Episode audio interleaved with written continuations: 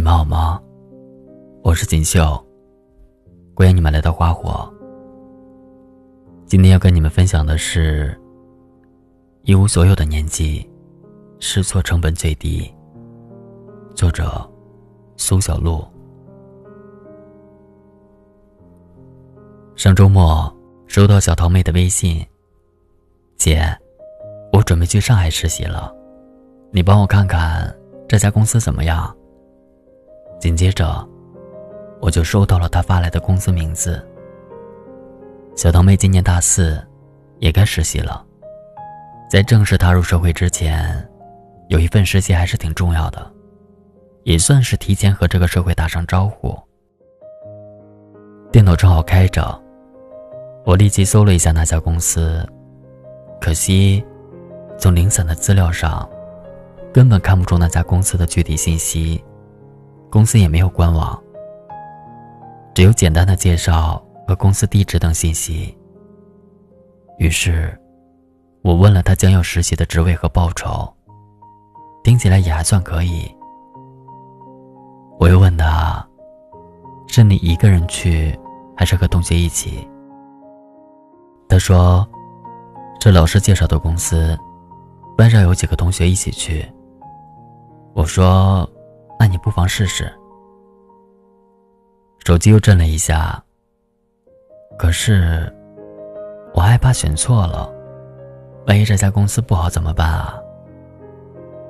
字里行间，我看到了还是学生的他，对未来的担忧和惶恐。他担心走错这关键的一步，他也担心，倘若这个公司一般，到毕业求职时。并不会为他的简历加分。作为过来人，我明白他的担忧。我给他发了一句：“一无所有的年纪，试错成本是最低的。”大四时的我，也不知道自己将何去何从。看着身边的人都相继出去实习了，说不着急，那是假的。可是。我不知道该如何选择行业，不知道我到底该做什么工作。两周后，一个偶然的机会，我去了一家互联网公司做网站编辑。这个职位和我学的专业没有太大关系，但是那段实习让我学到了很多，也算是正式踏入社会之前的一段磨练。实习结束后。我没有留在那家公司，又回到了我的本行，做了软件测试的工作。因为前后两次工作内容基本没有什么交集，很多人问我，会不会后悔浪费了大半年的时间？会不会后悔没有积累到软件测试的相关工作经验？说实话，是有一点。可是。如果不试一下，日后我也必定会后悔当初自己没有勇气体验一下其他行业吧。到时候，可能我付出的试错成本会更多。而现在，我只是用了半年的时间，就了解了一个其他行业，也算是很值了。试错没有什么可骄傲的，但从试错中总结思考。并得到感悟，确实值得庆幸的。我一个高中同学，大二时就辍学去做了房地产销售。从二零一五年开始，他的工作有了很大起色。年前同学聚会时，他和我说，这两年保底赚了一百万。我在旁听得一愣一愣的。当初他辍学的时候。他的父母发了很大的脾气，甚至说出“不念完大学就不认他这个儿子”这类的话。因为他所在的那个村，就出了他这么一个大学生。他的父母一直把他当成自己的骄傲，没想到，他却放着好好的大学不上，去卖房子了。后来。他想明白了，他说：“当初太莽撞了，冲动之下就退了学，一度和家里闹得很僵。幸好这几年因为他的事业有了起色，父母也原谅了他。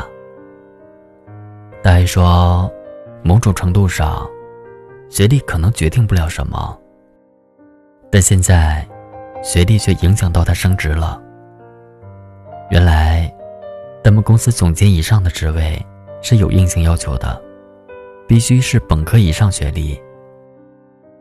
现在他二十六岁。报了成人教育，准备考个学历证书。如今，他晚上经常看书看到凌晨，周末还要去上课，忙得不可开交。他说：“对于当初冲动退学，他是后悔的。好在他还年轻，还有机会通过努力再弥补提升。在十几二十岁的年纪。”我们常常会犯错，错了不可怕，重要的是，即使错了，即使撞到南墙了，我们也别丢掉从头再来的决心和勇气。我们都是普通人，根本无法保证我们所做的每一个决定都是对的，不是吗？好在我们还年轻，如果错了。就勇敢的面对，积极的改进吧。在这个一无所有的年纪，试错成本是最低的。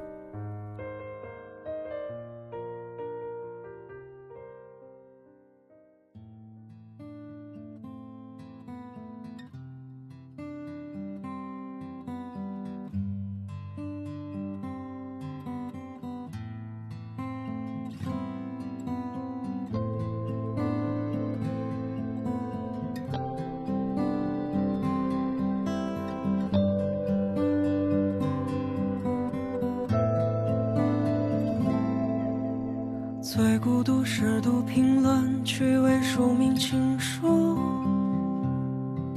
像不小心掀开了时光的典故。第十是睁开眼就已黄昏迟暮，寒星三两落在远远处。地久是海蓝是渐近，林深是渐露，却不见你在梦醒之处。第八是回家的路途绕了几次远路，像电台的老情歌循环着音符。愿你风尘仆仆。深情不被辜负，虽回不到过去，也回不到当初。愿你半生漂浮，此生能有归宿。愿你风雨落幕，能有人免你孤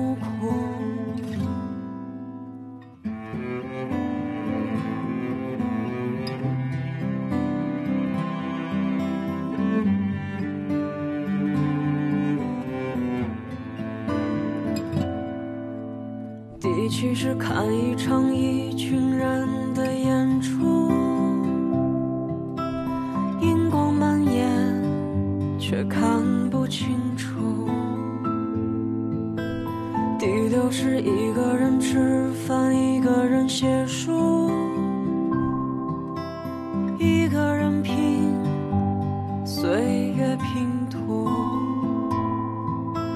第五是骑单车过。陌生的马路，在拥挤的人海中踌躇。第四是给空白的纸上画上五线谱，每一行都好像是世界的遗嘱。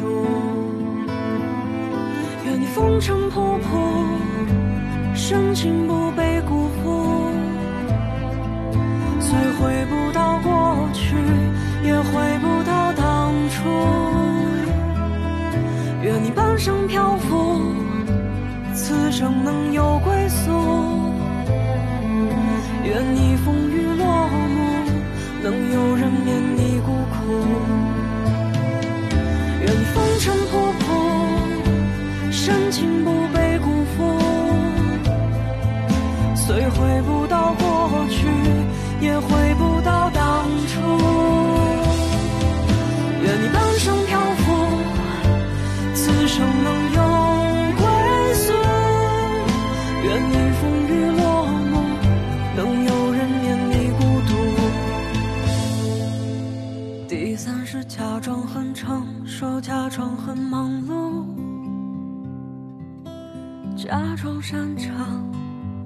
一个人独处。